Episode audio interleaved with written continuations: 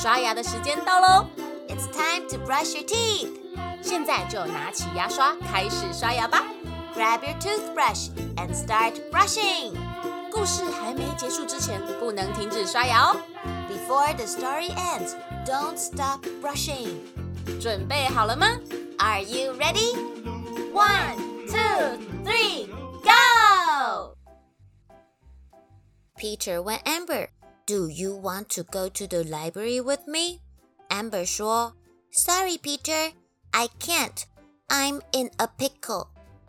Pickle 是酸黄瓜、泡菜的意思。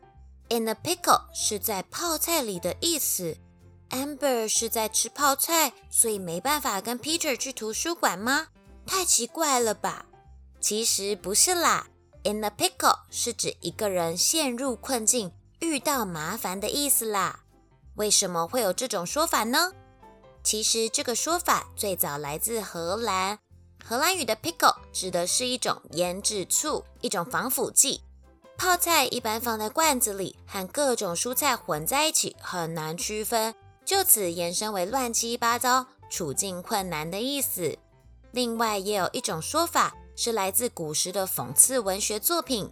里面提到，穷人居然成为有钱人菜单上的食物，像酸黄瓜一样不值钱，所以开始有了用 in a pickle 来指生活陷入困境的用法。Amber 为什么会说 I'm in a pickle？他到底陷入什么麻烦呢？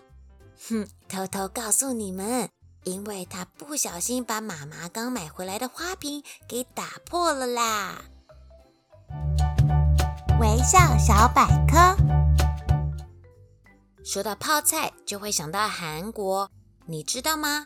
二零一三年十二月五日，韩国泡菜文化被列入联合国教科文组织人类非物质文化遗产代表作名录。当时有三百多个韩国人聚集在首尔，共同制作了一百多吨的泡菜，打破了世界吉尼斯最多人一起制作泡菜的记录。一九九四年，泡菜之乡光州建立了泡菜博物馆，并在每年的十月举办长达一个月的泡菜节哦。可见泡菜已经不仅仅是一种食物，而是一种文化了。